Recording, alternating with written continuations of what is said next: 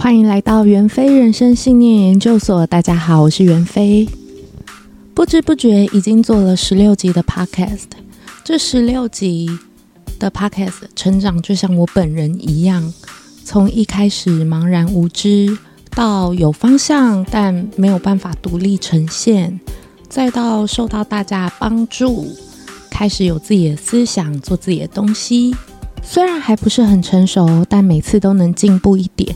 于是，在阶级翻转的最后一集这个小系列，我对自己发起了一场灵魂拷问。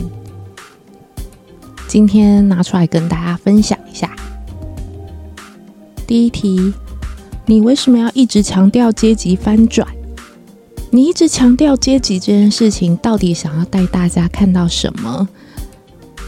因为只有被阶级差迫害的人才会在意阶级这件事情。那我必须说，我还真的没有实质的被迫害过。但其实，所谓的社会阶级，简单来说就是社会价值，然后把人分成三六九等，框架成不一样的非我族类。然而，那些框架还真的是不一样的。在这些框架里的人们有不同的想法和不同的共识。所谓的阶级翻转，其实只不过是如何在这些非我族类的人面前，可以跟他们取得共通语言，这样的一个心得分享而已。究竟我们要怎么样融入本非自己族类的这个过程？我做这样的题目，就只是想跟大家分享，这是一个怎样的心路历程而已。那么第二题，融入的用意是什么？为什么不能待在原本的环境就好？那当然是因为我不满意现在的环境啊！我不待，我想要站上更高的地方，看看不管是天蓬权贵啊，或者是那些能力比我强、责任比我重，或者目标比我远大的人，他们着眼点，他们在乎的是什么？曾经有一次啊，我本来有机会在演讲的场合认识一些政府官员。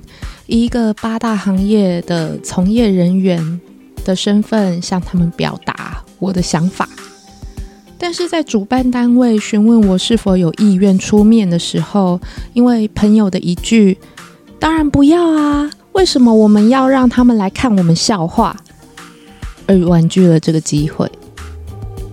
现在想起来都还是蛮后悔的。不管是我太爱面子，或是我防卫心太强，或是我太重视朋友的感受，而把自己真正的意愿没有摆在前面的这些事情，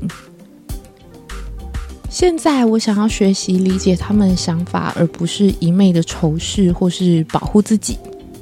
我发现社会地位阶级越低的人，他们的目光总是越短浅。其实包括我。以前的我着眼点只有我自己，我只在乎我自己的感受，顶多再关心一下我身旁的朋友。但是这半年来，我眼界开阔了以后，我发现这个世界上不是只有我的感受最重要，我还得学着把我的想法传达出去，然后收到回馈之后，还得要去理解那些不同的观点。去看看这个世界真正的样子，而不是只沉浸在我觉得世界是怎么样的。我学会不再只用自己的眼光看事情，于是心胸也变得更宽广。我认为心境的成长和外在的金钱、社会地位的成长是有正相关的，而且是先有那个心境，才有那个外境。哦，抱歉，我的赖在响。好，我们说的那些充满铜臭的上流社会，其实反而越没有这种放不下仇恨。不管他们心中有什么样的扭曲啦、怨恨啦，还是歧视，他们从环境就被灌输着要学习放下与利益跟目的无关的执着，这本身就是一种大气。当然，你也可以说他们还是有他们的旗舰，或是他们的执着就是利益。对，那但是这种。为了更实际的东西去摆脱自己情绪的束缚，我觉得是大家很需要去学习的，所以我才会做这样的 pocket，希望大家可以少走一点弯路。那么第三题，你一直强调弯路，弯路，弯路也是一场风景啊。嗯，如果弯路是一场风景，那我肯定看得够多了。曾经我也以为做八大是一条捷径，我不用学习太多的技能和知识，就可以赚相对更多更多的金钱。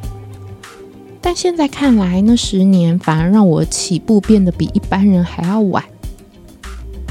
虽然没有那十年，就没有现在的我，但人生毕竟有限，如果可以，我还是想少走一点弯路。所以我决定要把“弯路也是风景”这句话送给还无缘听到我这一集 podcast 的人。第四题，你觉得你原本的环境没办法满足你对人生的规划，或者是不符合需求？接续这样的问题就是：如果一直追求更好，什么时候才有最好？什么时候才是尽头？人生唯一的尽头只有死亡。所谓的人生，不就是从出生到死亡的过程吗？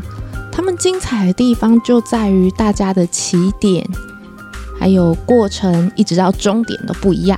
哪怕是另外一个宇宙的自己，都会有不一样的人生和答案，对不对？哦，我绝对没有爆雷《奇异博士二》，好不好？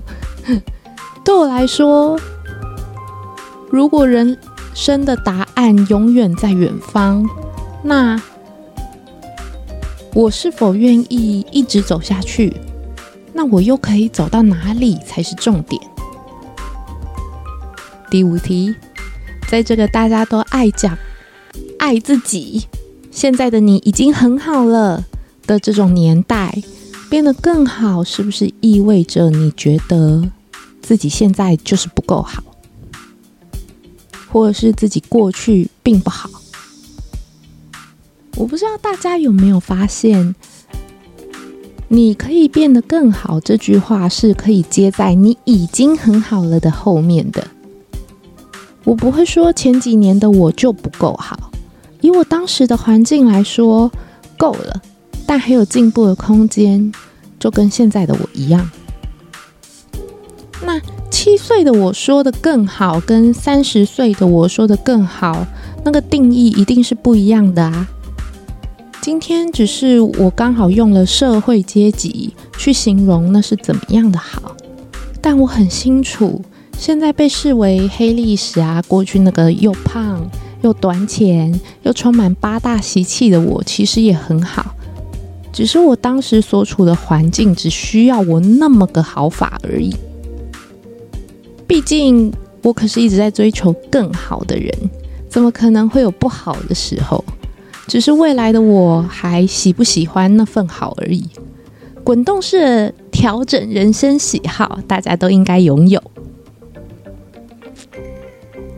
第六题：如果最好宏观来说并不存在，你怎么知道阶级翻转就会是你要的？你怎么知道现在就走在正确的道路上呢？跟大家分享一下，我曾经为了出书而毫无目标的生活了半年，也不怎么工作，因为我认为我一定要在书出了以后才会找到我的直至，然后也没有目标，但是在书真的出了，甚至热销了以后，我反而不是那么的开心，跟我想象中的那种高光时刻完全不一样。前提是我要先出啊，前提是我要先出了书，我才知道我开不开心啊。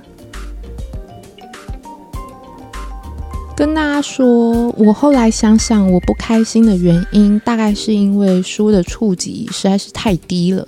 也许几千本就叫做畅销，但我希望我可以帮助更多人，不管是八大人士，还是像我一样在人生中迷惘过、不知道出口在哪里的人。我希望出的那些书可以给大家提供一个参考，但是。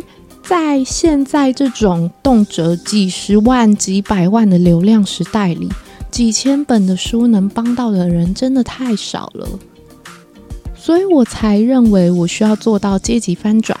如果只是上岸的小姐声量不够，那等到我真正做到阶级翻转的一天，声量和能力肯定也就够了吧。所以不到那边之前，我是不会知道这是不是我想看到的风景的，我也不会知道我会不会满足。但是如果我真的感到满足的时候，我肯定会知道的。就像我出了书以后，我反而没觉得满足一样。我相信我会自己很清楚。所以和出书的真正目的一样，我希望可以把。这个阶级翻转的系列献给还在生活中挣扎的人，我相信这样的人很多。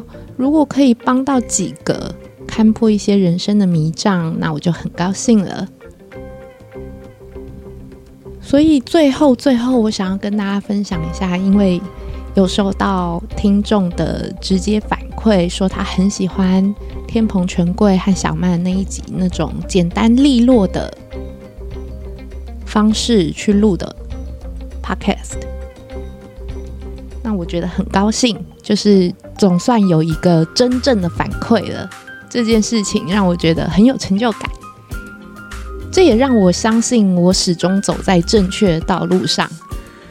所以可以的话，希望大家多多的给我一些支持，留言、点赞、分享。我们袁飞人生信念研究所，下次再见喽，拜拜。